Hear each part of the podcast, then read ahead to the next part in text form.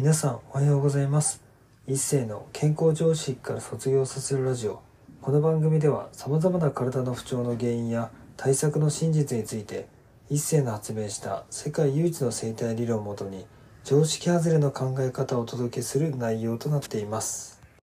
本日のテーマは動物性食品を食べると事故やトラブルが増えるについてお話していきたいと思います。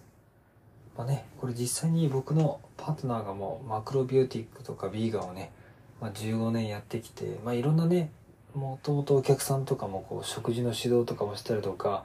まあ、自分自身でも実践してね教えてくれた話なんですけれどもやっぱね動物性のものを食べるとやっぱこの戦闘モードというか戦うファイファイトとね戦う生物として生きちゃうわけなのでやっぱりね常にこの食うか食われるかみたいな肉食動物の世界としてなんか生きてしまうらしいんですよ。だから実際にやっぱ事故とかトラブルに遭う方って本当にね動物性食品を食べたりとかまあ、あとは体に悪いね添加物とかを食べたりするとそれを発散させるために、まあ、トラブルとか事故を起こしてそこで起こることで消化を助けようとしてるっていうなんか見方があるみたいです。だからね実際僕ももう4年前かなちょうどまあでも3年前か。まだもう3年あそうです4年ぐらい経ちますね。もう4年ぐらい前からずっと肉食べないようにしてますけどやっぱ明らかにねトラブル激減したしてかもうほとんど人とぶつかることがもうなくなったんですよね。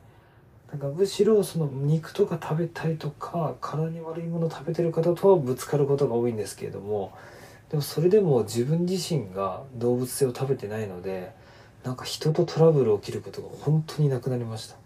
なのでね結構人間関係のトラブルとか事故とか怖いって方は、まあ、変なし車の保険とか生命保険入ることも大事なんですけれどもそれ以上に動物性の食品をねちょっと一回避けてみて食べないっていう習慣つけてみると意外とね効果があるので是非ね皆さんもそこ意識してちょっと時々ミートフリーマンデーって言葉があるぐらいなんで、まあ、月曜日だけ動物性食べないとかでもいいからちょっとずつ動物性食品やめて、まあ、野菜とかそういうのメインで食べた方がまあ、植物って基本的に争わないので、まあ、もちろんね根の張り方とか養分を取り合うとかあるかもしれないけど表だってねなんか能動的に奪い合うってことは基本的にしないので、まあ、お互いに共生共存を望むっていう生き方なので、まあ、基本的にそういうトラブルに巻き込まれることも少ないんじゃないかなっていうふうに、まあ、僕は個人的にやっぱ4年間実践してみて思ってますので是非ね皆も動物性食品をちょっと食べるのをね控えるのも結構必要だと思うのでぜひ意識してやってみてほしいと思います。本日も最後まで聞いていただきありがとうございました。もし面白かったらラジオの登録とコメントなどもいただけるとすっごく励みになります。お知り合いの方にもこのラジオを紹介していただけるとすっごく嬉しいです。皆さんにとって健康で楽しい一日になりますように。